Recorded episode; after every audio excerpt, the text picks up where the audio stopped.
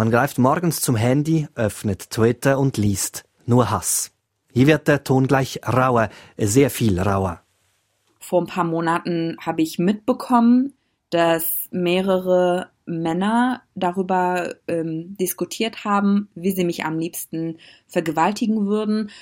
Das ist Sibel Schick. Schick ist Kurdin türkischer Abstammung und Journalistin in Deutschland. Und das Phänomen nennt sich Hate Speech. In diesem speziellen Fall Hass gegen Medienschaffende. Sie hören den Medientalk und in dieser Ausgabe beschäftigen wir uns mit Hate Speech. Drei Journalistinnen und Journalisten erzählen hier gleich ihre Geschichte, geben Einblick in eine Welt, die absurd erscheint, unrealistisch und schwer vorstellbar und trotzdem für viele Menschen bereits Alltag ist. Das ist der Medientalk. Diese Sendung gibt's auch in einer längeren Version online srf.ch-medientalk. Im Studio begrüßt sie Salvador Atassoy. SRF 4 News Medientalk. Warum sprechen wir überhaupt über Hate Speech?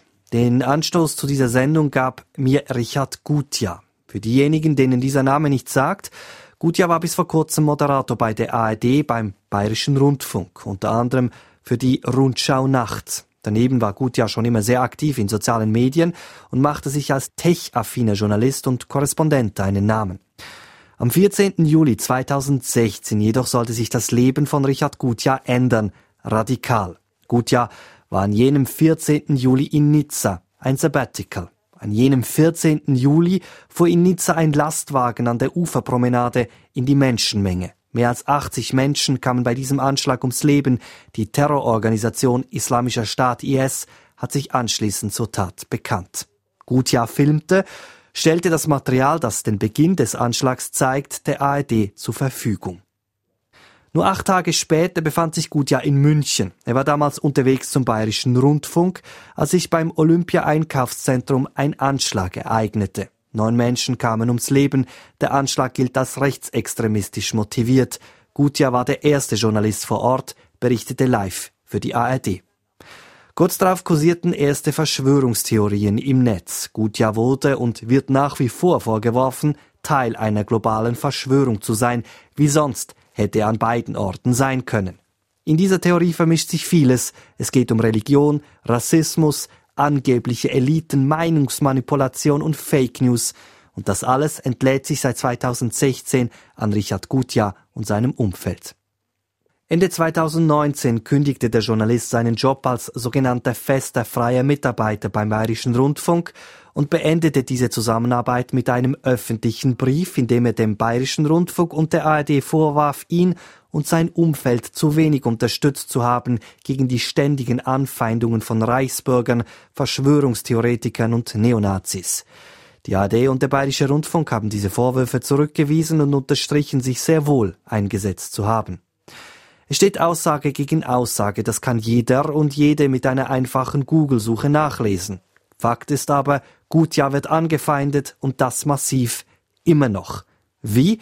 Das schildert er nun selbst im Medientalk. Naja, stellen Sie sich vor, Sie greifen zu Ihrem Telefon und, und öffnen Ihre Inbox, Ihre E-Mails, Ihre WhatsApp, äh, gehen auf Facebook oder Twitter und auf einmal kommen Ihnen Dutzende manchmal sogar hunderte von Mails und Hassbotschaften entgegen. Stirb, du Sau, geh ins KZ, äh, na, hast du Angst, wir wissen, wo deine Tochter wohnt und, und, und. Ähm, das äh, ist man als Journalist gewohnt, sage ich jetzt mal, dass das sich ab und zu mal so zuspitzt, wenn man mal irgendwie einen provokanten Kommentar geschrieben hat oder äh, über, über, über den falschen Fußballclub berichtet hat, solche Sachen.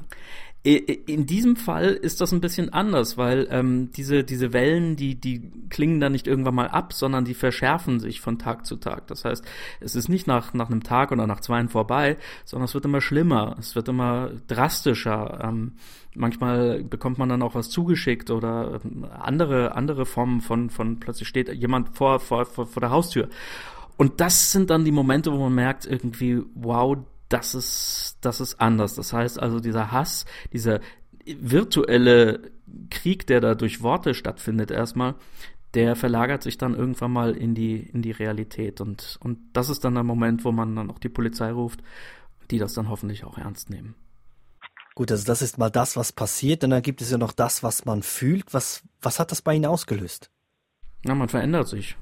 Also das macht was mit einem. Ich kenne niemanden, der so hart gesotten ist, dass er, dass so etwas spurlos an einem vorübergeht. Sie müssen sich vorstellen, Sie, wenn Sie jeden Tag aufstehen und schalten den Computer an, greifen zum Telefon und da erwarten Sie schon irgendwie 10, 12 Todesdrohungen und, und, und Beschimpfungen. Das, das halten Sie eine Woche aus, meinetwegen ein paar Monate.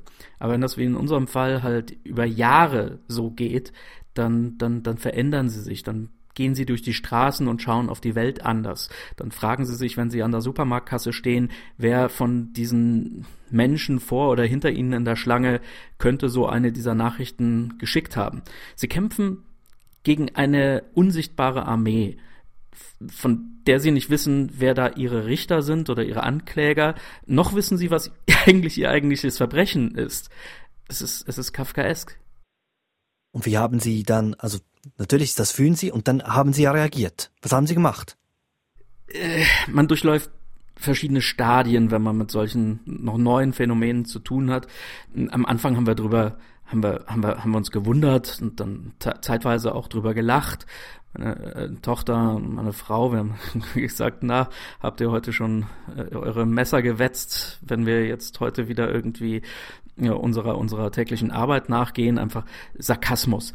Dann aber passiert etwas, wenn zum Beispiel Freunde oder Bekannte, also Leute, die man kennt oder die einen kennen oder von denen man glaubt, dass man sie kennt, plötzlich auch schon anfangen zu zweifeln und dann sagen, du, ich habe da irgendwas Komisches über dich im Netz gelesen, du, ich glaub da ja nicht dran. Aber komisch ist es schon, gell? Und, und, und dann merkst du, dass dieses Gift, dass dieses Gift, die diese, diese, diese Hassprediger, diese, diese Hetzer, diese Demagogen, diese rechtsextremen oder auch andersweitigen extremen Menschen da ins, ins, ins Netz speisen, einspeisen, dass das, dass dieses Gift beginnt zu wirken. Und dass das, dass das ähnlich wie ein Virus sich, sich, sich fortpflanzt und, und immer größere Teile der Bevölkerung befällt. Und irgendwann mal ist es nicht mehr zu stoppen. Und das ist der Moment, wo man, wo man anfängt zu resignieren und sich fragt irgendwie, kriegen wir das jemals wieder in den Griff? Stand heute, haben Sie es in den Griff gekriegt? Ich hatte Unterstützung. Komischerweise Unterstützung auch aus dem Netz von, auch von Menschen, die ich nicht kannte bis dato und Menschen, die eine viel schlimmere Leb äh, Geschichte hinter sich und durchgemacht haben und immer noch durchmachen. Das sind äh, Eltern von, von, von Kindern, die auch bei Amokläufen in den USA erschossen worden sind. Und diese Eltern, die haben irgendwann mal die, die, die Kraft aufgebracht und angefangen, sich zusammenzutun, ebenfalls zu organisieren und, und zurückzuschlagen. Und, das, und, und, und die haben sich bei mir gemeldet. Also ich kannte die gar nicht. Die haben sich bei mir gemeldet und gesagt, hören Sie, wir haben da mitgekriegt, Sie sind da, Sie geraten da gerade irgendwo in Deutschland unter Beschuss. Wir machen das hier schon seit, seit, seit Jahren durch und und es gibt eine Möglichkeit, sich dagegen zu wehren. Und, und die haben mir Tipps gegeben und, und dafür bin ich unendlich dankbar. Dieser Hass, der da Ihnen mhm. entgegengekommen ist, auch Ihrer Familie, hatte das Auswirkungen auf die journalistische Arbeit, dass Sie gesagt haben, an gewisse Themen, da wage ich mich jetzt nicht mehr ran? ich, ich werde ich werd das regelmäßig gefragt, ob ich, wenn ich zufällig jetzt nochmal irgendwie Zeuge einer, einer Gewalttat werden sollte, Gott behüte, aber das Leben spielt ja manchmal so, so, so, so, so fürchterliche Streiche, ähm, ob ich dann wieder berichten würde. Wenn ich diese Frage mit Nein beantworten würde, dann könnte ich, müsste ich eigentlich heute noch meinen meinen Beruf an den Nagel hängen und sagen, weiß ich nicht was, ich werde Kellner oder Taxifahrer oder so etwas. Nein, ich bin Journalist durch und durch und das ist nicht immer bequem, es ist nicht immer leicht. Die Feinde sitzen auch nicht immer nur außen, sondern manchmal sind sie auch innen. Also und äh, da da es, es, es, ich finde Journalismus einen der schönsten und wichtigsten Berufe den man sich vorstellen kann. Es ist eine grausame Geliebte, aber trotzdem ein, eine, eine, eine, ein Berufszweig, den, der, der wichtig ist, der, der wichtiger denn je ist, gerade in Zeiten von Fake News und, und, und Hate Speech. Gutjahr hat sein Arbeitsverhältnis mit der ARD, wie bereits erwähnt, beendet. Haben die Verlage und Redaktionen, die Redaktionsleiter und Chefredakteurinnen dieses Hate Speech Phänomen unterschätzt? Richard Gutjahr sagt dazu, ich habe das Gefühl, dass also viele Entscheider und viele Führungskräfte in den Redaktionen und in den Sendern und Verlagen, dass die die Dimension dessen, womit wir es hier zu tun haben, noch immer nicht begriffen haben. Das, das, das, das, das, das mag man in der Theorie zwar, zwar mittlerweile erkannt und, und, und, und, und verstanden haben. Ich spüre nur jedes Mal wieder, wenn ich, wenn ich jemanden mal was zeige oder den irgendwie mal so, so, so, so, so, so, so Webseiten zeige, die sie eben noch nicht vorher kannten oder gesehen haben, da, da, da blicke ich einfach in fassungslose Gesichter, die, die keiner Interpretation bedürfen, sondern da, da, da merke ich, dass, dass, dass, dass die in dem Augenblick überhaupt erst beginnen zu begreifen, wo, wogegen wir da gerade antreten. Gutjahr hat seine Vorwürfe gegenüber seinem ehemaligen Arbeitgeber, wie gesagt, in einem offenen Brief formuliert. Der Link zu diesem Brief findet sich online srfnews.ch-medientalk genauso wie die Stellungnahme der ARD. Die Frage, die sich mir stellt, ist, ist Richard Gutjahr ein Einzelfall und gibt es solche Dinge auch in der Schweiz? Natürlich ist Gutjahr kein Einzelfall. Im Gegenteil, Hate Speech, Verschwörungstheorien und Drohungen in sozialen Medien gegen Medienschaffende, ja gegen Minderheiten, Migrantinnen, Frauen, das Feld ist riesig. Hate Speech ist mittlerweile weit verbreitet. Die Namensliste der Betroffenen ist lang. Der Hass richtet sich dabei auch besonders massiv gegen Frauen, etwa gegen Sibel Schick. Schick ist Kurdin, in der Türkei geboren, schreibt schon seit Jahren unter anderem für die linke Tageszeitung Taz. Sie sagt, der Hass gegen Medienschaffende in den sozialen Medien habe in den vergangenen Jahren massiv zugenommen, auch gegen sie persönlich. Ganz oft ist es so, geh doch in dein Land zurück oder ähm, geh in die Küche so oder ähm, schlimmer halt abwertende Kommentare über meinen Körper, aber auch Gewaltandrohungen, ähm, die gleichzeitig sexistisch und ähm, rassistisch sind. Also zum Beispiel vor ein paar Monaten habe ich mitbekommen, ähm, dass mehrere Männer darüber ähm, diskutiert haben, wie sie mich am liebsten vergewaltigen würden. Und da waren unter anderem Kommentare, also Gewaltfantasien, dass sie mich gleichzeitig zwingen würden, Nazi-Bands äh, zu hören während der Vergewaltigung oder rassistische Reden von äh, rechtsextremen Politikern. Gibt es ein Ereignis, das Sie jetzt sagen, damit hat es begonnen oder war das eigentlich von Anfang an immer so latent hier? Ich sag mal so, wenn Sie sich als Frau oder als Migrantin über die so sozialen Netzwerke politisch äußern, dann ist das die Regel, dass Sie rassistisch und, und sexistisch angegriffen werden. Das ist schon mal die Regel, das ist die Realität. Das passiert und äh, dem kann, kann man auch nicht entkommen. Aber so das Niveau der Gewalt ist immer unterschiedlich. Das hängt natürlich auch einerseits davon ab, was man sagt, also was ich sage, sage ich mal, und wie ich mich ausdrücke. Wenn ich mich provokant ausdrücke zum Beispiel, dann wird auch die Gewalt härter, mit der ich konfrontiert werde. Ähm, bei mir ging es 2018 ganz heftig los, nachdem ein Blogger, der von überwiegend Rechten und Rechtsextremen gelesen wird, einen Blogbeitrag über mich veröffentlicht hat beim FAZ-Blog, wo ich namentlich genannt war, meine damalige Arbeitsstelle äh, genannt wurde, äh, verlinkt wurde, mein Twitter-Account verlinkt wurde, auch öffentlich gemacht wurde, wie meine damalige Arbeitsstelle finanziert wurde. Und äh, daraus folgten ähm, Anrufe zum Beispiel bei den Ministerien, die den Verein, bei dem ich damals gearbeitet habe, und auch im Verein von wütenden Männern, die äh, sich über mich beschweren wollten. Das ist ja doch sehr konkret, was da passiert ist, auch sehr fühlbar. Was hat das bei Ihnen ausgelöst? Erstens habe ich Angst gehabt, weil wer die Telefonnummer des Vereins hat, hat auch die Adresse, die standen auf der in dem Blogbeitrag verlinkten Website auf, also übereinander sozusagen. Das heißt, sie wussten, wo ich mich physisch befand. Äh, das hat bei mir natürlich Angst ausgelöst, aber auch nicht nur bei mir, sondern auch bei meinen Kolleginnen beziehungsweise meine Chefin, die aus der kurdischen Freiheitsbewegung kommt oder halt irgendwie da halt Arbeit geleistet hat, bei ihr hat das zum Beispiel eine Retraumatisierung verursacht, weil sie diese Art von rassistischer Gewalt aus einer anderen, aus einem anderen Zusammenhang kannte. Ich habe Gespräche geführt mit ein paar Menschen, die äh, mir so ein paar Tipps gegeben haben. Und es war so, dass ich mich halt beobachtet gefühlt habe. Äh, ich hatte Angst, dass irgendwer das Büro stürmen würde, dass irgendwer reinkommen würde. Auf dem Nachhauseweg habe ich versucht, irgendwie immer wieder mal unterschiedliche Routen zu nehmen, damit, damit man nicht weiß, immer um wie viel Uhr wo welche Straße langlaufe und so solche Geschichten. Also das hat einen Einfluss auch auf, auf das Leben, was man auch offline führt sozusagen. Wenn Sie schreiben, schreiben Sie ja für eine Redaktion. Hat Sie diese Redaktion dann jeweils in solchen Fällen unterstützt? Also war die da? Haben die etwas unternommen oder mussten Sie das alles alleine tun? Also ich sag mal so, ich arbeite erst seit Dezember 2019 als Redakteurin und davor habe ich als freie Autorin gearbeitet. Als das Ganze anfing, habe ich als Freie gearbeitet und es gab keine Redaktion hinter mir sozusagen, aber ich habe auch gemerkt, dass die Redaktionen jeweils auch schon wahrgenommen haben, was da passiert ist. Von den Chefetagen kein Hilfsangebot bekommen, ähm, keine Anrufe, keine Nachfragen, ob ich was bräuchte.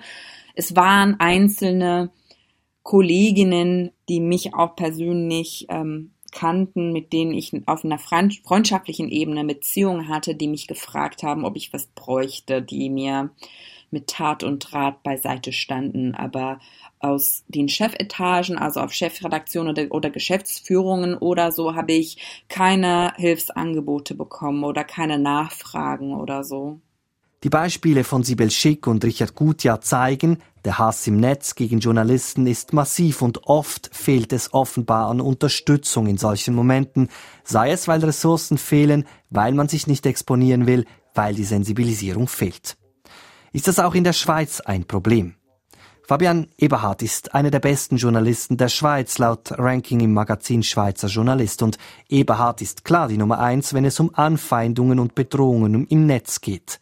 Ende 2018 kommentierte Eberhard einen Aufmarsch von Rechtsextremisten in Polen via Twitter. Der Post ging viral, offenbar orchestriert durch rechte Kreise aus Polen, Deutschland und den USA.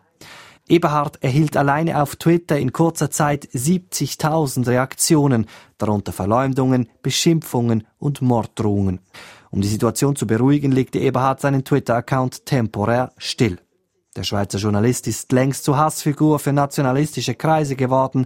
Er thematisiert das immer mal wieder auch auf seinen Social-Media-Kanälen und er recherchiert immer mal wieder in nationalistischen Kreisen, vor allem in Schweizer, deutschen und türkischen.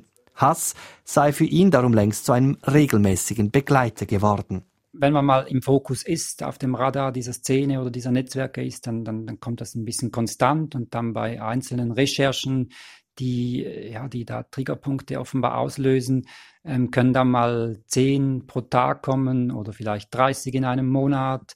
Ähm, und dann gibt es natürlich äh, Fälle, die wir kennen und, und das habe ich auch schon erlebt. In, in, das sind dann wirklich äh, klare Einzelfälle. Wenn ein Social Media Post äh, oder eine Recherche dann wirklich äh, dann mehrere hundert ähm, bis noch mehr in sehr seltenen Fällen auslösen kann. Okay, und dann kommen diese Drohungen rein. Also da hat man dann Angst oder was will man da?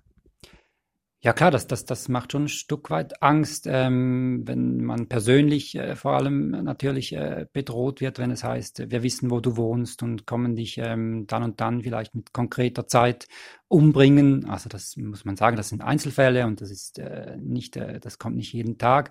Aber wenn das vorkommt und man dann auch vielleicht die Personen sich anschauen geht, äh, sagen wir mal das Facebook-Profil und sieht, äh, wer da dahinter steckt und dass das mit Klarnamen kommt, dann löst das schon eine gewisse Angst aus oder sicher Respekt vor dieser Situation. Hat das einen Einfluss auf die Arbeit als Journalistin, als Journalist?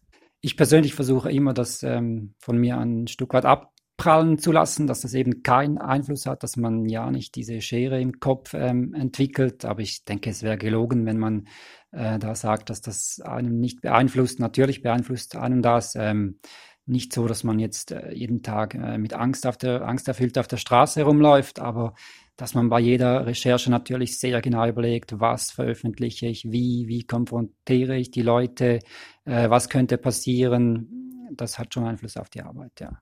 Also wir haben dieses Bedrohungsszenario, das existiert. Jetzt ist die Frage, wie geht der Verlag, wie geht die Chefredaktion mit solchen Dingen um? Fühlen Sie sich hier getragen? Äh, ich kann jetzt vom Sonntagsblick ähm, sagen, äh, die Chefredaktion Thierry Cavelti, da fühle ich mich sehr getragen, der nimmt das Thema sehr ernst. Ähm, ich habe auch intern auf der Redaktion ähm, äh, Ansprechpartner. Die Chefredaktion ist jederzeit niederschwellig erreichbar. Da kann ich ähm, auf die Leute zu und sie kommen auch auf mich zu, wenn sie merken, dass ähm, da wieder Drohungen am Laufen sind.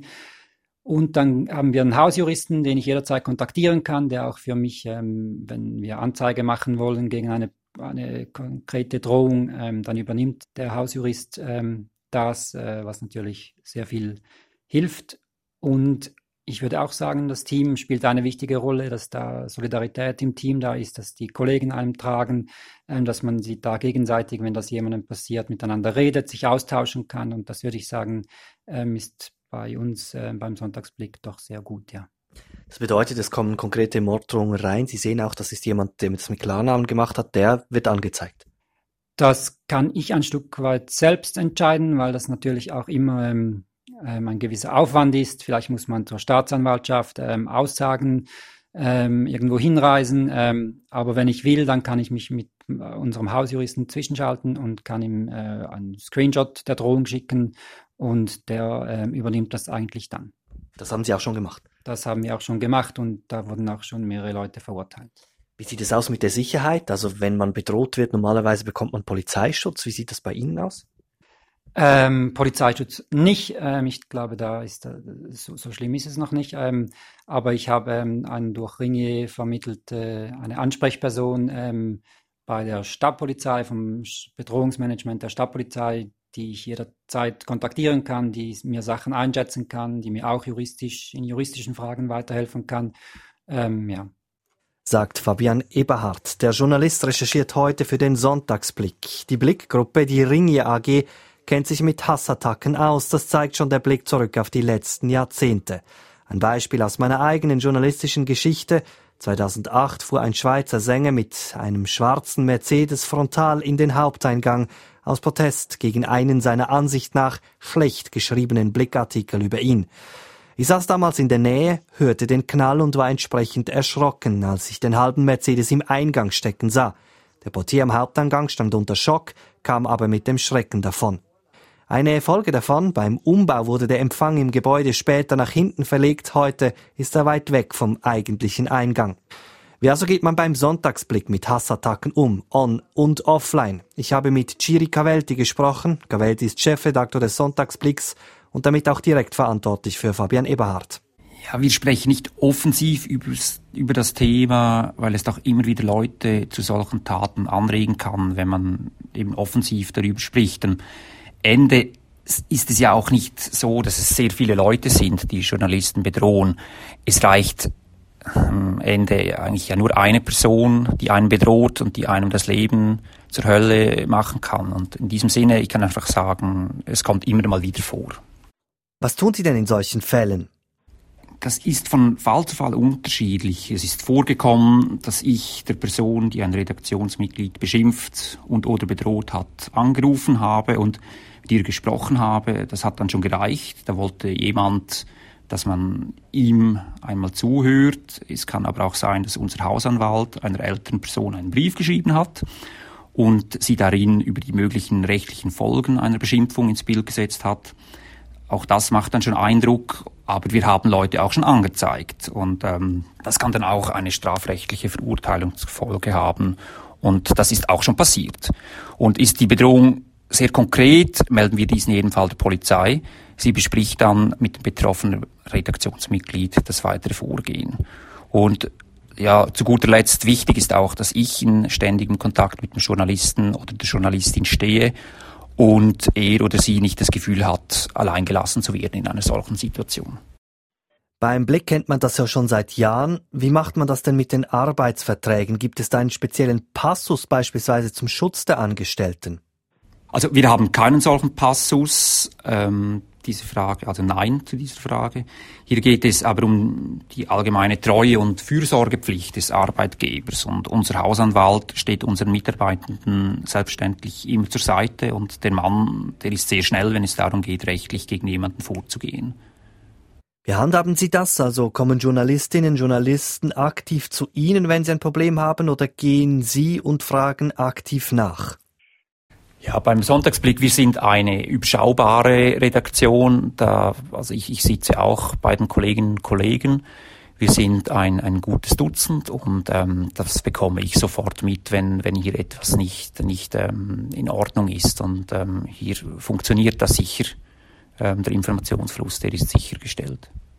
Sonntagsblick und Blick machen ja Boulevard. Boulevard provoziert auch. Wenn Sie jetzt auf die letzten fünf Jahre zurückblicken, hat der Druck via soziale Medien zugenommen?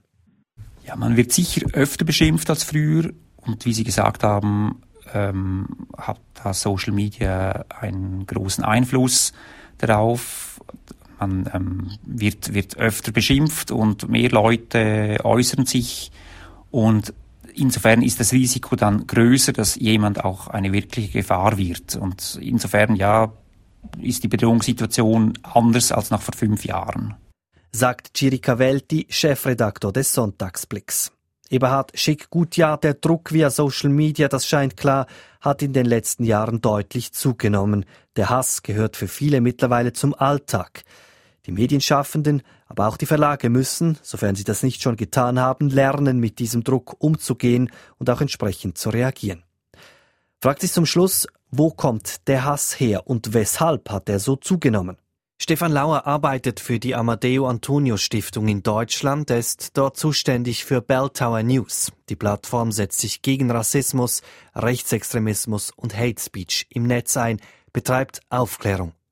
Ich wollte von Stefan Lauer wissen, gehört Hate Speech für Medienschaffende in Deutschland mittlerweile quasi schon zum Alltag?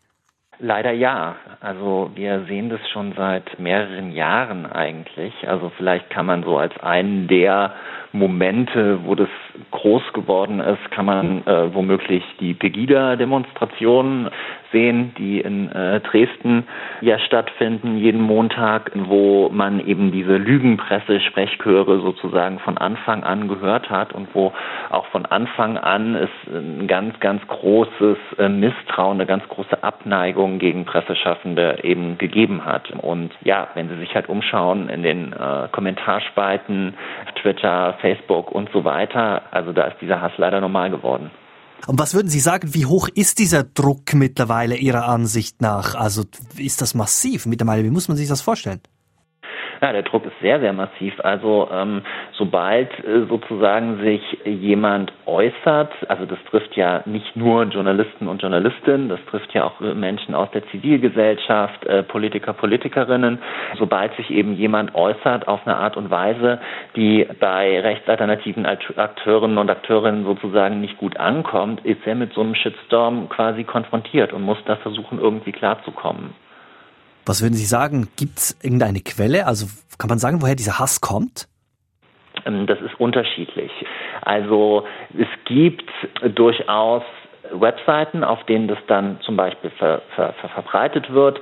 Also ein gutes Beispiel dafür, oder was heißt ein gutes, eher ein trauriges Beispiel dafür ist zum Beispiel PI News, eine sehr, sehr rassistische, muslimfeindliche Webseite, die ist zu so einer größeren Berühmtheit gelangt im, im letzten Sommer, als nachdem Walter Lübcke ermordet worden ist der CDU-Politiker aus äh, Kassel, als sich herausgestellt hat, dass auf dieser Seite seine Privatadresse veröffentlicht worden ist. Gerade eben dieses Doxing, also diese Veröffentlichung von privaten Daten, passiert eben auch leider sehr, sehr häufig. Das passiert zum Beispiel eben einfach auf Webseiten, auf Blogs, das passiert in geschlossenen Facebook-Gruppen, Telegram-Gruppen und so weiter. Dort wird dann eben quasi mobilisiert. Man sagt auch per YouTube-Video, man sagt dann eben, ja, hier, die Person hat sich dementsprechend jetzt hier geäußert, dem zeigen wir jetzt aber mal, was eigentlich richtig ist. Und dann wird sich da verabredet verabredet und dann werden diese Profile quasi geflutet so mit, mit Bedrohungen. Aber man, das muss auch gar nicht mal unbedingt immer äh, organisiert sein, sondern das kann auch einfach äh, passieren, wenn man sich eben auf eine ein oder andere Art und Weise äußert. Mittlerweile hat sich das eben auch schon verselbstständigt. Das heißt, es braucht eigentlich gar nicht mehr unbedingt jetzt so eine große Organisation, die da dahinter steht oder so eine große Strategie, sondern die Leute wissen schon selber ganz genau, ah ja, hier äußert sich jemand beispielsweise positiv über Geflüchtete, positiv über die Migrationspolitik, positiv über äh, auch beispielsweise äh, Feminismus oder äh, LGBTQ-Themen, dann wird die Person automatisch zum Ziel. Jetzt gibt es ja die Vorwürfe, dass das Ganze immer irgendwie im Zusammenhang stehe mit der AfD. Gibt es denn da Studien, gibt es Zahlen dazu, dass man sagen kann, ja, das hat tatsächlich was miteinander zu tun? Hm. Also was wir, also die Studienlage ist zurzeit immer noch ein bisschen mager. Das kann man auf jeden Fall so sagen. Es gibt aber Studien, die belegen, dass eben ein großer Teil von Hate Speech, die verbreitet wird, von einem relativ kleinen Kreis sozusagen kommt. Ähm, das heißt, es sind relativ wenige Menschen mit relativ wenigen Accounts, die aber eben sehr, sehr laut sind ähm, und die das eben verbreiten. Wie genau da die Verbindung zur AfD ist, ist nicht immer klar. Was wir aber auch wissen, ist, äh, dass die AfD einfach eine sehr, sehr wirklich massive Medienmacht sich aufgebaut hat. Da hat jeder Kreisverband, jeder Lokalpolitiker hat quasi eine eigene Facebook-Seite, ähm, hat einen eigenen Twitter-Account. Und über diese Kanäle werden eben diese Inhalte auch immer und immer wieder verbreitet. Und diese Inhalte sind ja auch immer sehr ähnlich. Es ist halt immer diese apokalyptische Rhetorik. Es ist immer, also es ist quasi der permanente Ausnahmezustand existiert. Man muss immer, es ist immer ganz kurz, es immer fünf vor zwölf. Man muss immer irgendwas tun gegen die angebliche Kriminalität von Geflüchteten, gegen die angebliche Überfremdung, gegen diese erfundene Islamisierung und so weiter. Dagegen muss man immer sofort irgendwie aktiv werden, wird da erzählt. Und das, denke ich, führt auf jeden Fall dazu, dass sich Leute eben angesprochen fühlen und dann auf die eine oder andere Weise aktiv werden. Es ist ja so, vielfach werden auch Sachen gesagt, geschrieben, die eigentlich einklagbar wären. Es gäbe Gesetze. Vieles könnte man verfolgen, tut man aber nicht. Sind die Behörden überfordert oder was genau passiert da? Naja, also äh, gerade jetzt in dieser Woche wurde ja über eine neue Version sozusagen des Netzwerkdurchsetzungsgesetzes des NetzDGs im Kabinett beraten. Dieses Gesetz ist jetzt natürlich so noch nicht verabschiedet. Es gibt da erste Schritte, etwas dagegen zu unternehmen. Ich glaube aber eigentlich, also das ist gut und richtig, dass dagegen auch vom Gesetzgeber etwas getan wird. Aber ich denke, es ist eigentlich halt auch ein gesellschaftliches Problem, das wir da einfach sehen. Der erste Punkt, den man da vielleicht auch nochmal ergänzen kann, ist, äh, Hate Speech ist ja auch in großen Teilen einfach von der Meinungsfreiheit gedeckt. Das heißt, nicht jede Form von Hate Speech ist illegal. Klar, es gibt natürlich Beleidigungen, üble Nachrede, äh, Paragraph 130, also Volksverhetzung, Verwendung von Kennzeichen verfassungswidriger Organisationen und so weiter. Es gibt aber auch eben einen großen Teil an Hate Speech, der quasi rassistisch ist, der antisemitisch ist und so weiter, der aber nicht vom Strafrecht abgedeckt wird. Und das ist eine gesellschaftliche Frage, die man sich da stellen muss. Denn woher kommt denn dieser Hass? Also also warum, warum, warum ist dieser Rassismus überhaupt da und wie stark wird der vor allen Dingen auch toleriert gesamtgesellschaftlich? Ich glaube, da, da müsste man eigentlich ansetzen. Aber gleichzeitig sehen wir eben auch, dass in dem Kampf gegen Rechtsextremismus, der der Regierung ja angeblich so wichtig ist, Fördergelder für Organisationen und für, für Initiativen, die sich vor Ort für Demokratie und gegen Rassismus und so weiter einsetzen, die werden halt im besten Fall eingefroren, im schlimmsten Fall gestrichen. Das heißt, da sind wir halt nicht an einem Punkt, wo, wo man tatsächlich sinnvoll dagegen arbeitet in diesem, zu diesem Zeitpunkt jetzt. Wenn wir das zusammenfassen, jetzt auch mit Blick auf Hanau, wie klar ist Ihrer Ansicht nach denn der Zusammenhang zwischen Hass im Netz und physischer, echter Gewalt? Auch hier, das ist ein Punkt, der ist weiterhin nicht wissenschaftlich belegt. Das muss man so sehen. Gleichzeitig ist es aber so, dass bei all diesen Tätern wir auch sehen, dass sie im Internet unterwegs waren auf die ein oder andere Weise und dass sie da eben Inhalte konsumiert haben sozusagen oder auch zum Teil verteilt haben, die menschenverachtend, rassistisch, sind, die Verschwörungsideologien jetzt gerade auch im Fall von Hanau beinhalten, die ja im Kern auch ganz oft Antisemitismus äh, äh, enthalten. Das heißt, ich denke schon, dass es da einen Zusammenhang gibt. Belegt ist es zu diesem Zeitpunkt noch nicht wissenschaftlich. Stefan Lauer arbeitet für die Amadeo Antonio Stiftung in Deutschland. Er ist dort zuständig für Bell Tower News. Die Stiftung wird übrigens aus rechten Kreisen immer wieder kritisiert, etwa von Seiten der AfD. Dort verweist man beispielsweise auf die Stasi-Vergangenheit einer Mitgründerin der Stiftung. Die Stiftung sei darum befangen, auch wenn der Nachweis dafür bisher nicht erbracht wurde. Die Vorwürfe wurden von einem Historiker aufgearbeitet. Die Deutsche Stiftung ist übrigens nach Amadeu Antonio Chiova benannt. Chiova starb am 6. Dezember 1990 in Eberswald in Brandenburg, wurde zusammengeschlagen von einer Gruppe von Skinheads. Die Täter wurden verurteilt mit einer Maximalstrafe von vier Jahren wegen sogenannter Körperverletzung mit Todesfolge. Ein Urteil, das in den folgenden Jahren viel diskutiert und immer wieder als zu milde bezeichnet wurde. Der Hauptkritikpunkt, das war keine Körperverletzung mit Todesfolge, sondern schlicht und einfach Mord. Das war's vom Medientalk im Februar. Uns gibt's jeden vierten Samstag im Monat auch im Abo. Der Podcast srf.ch-medientalk. Verantwortlich und im Studio Salvador Atassoy.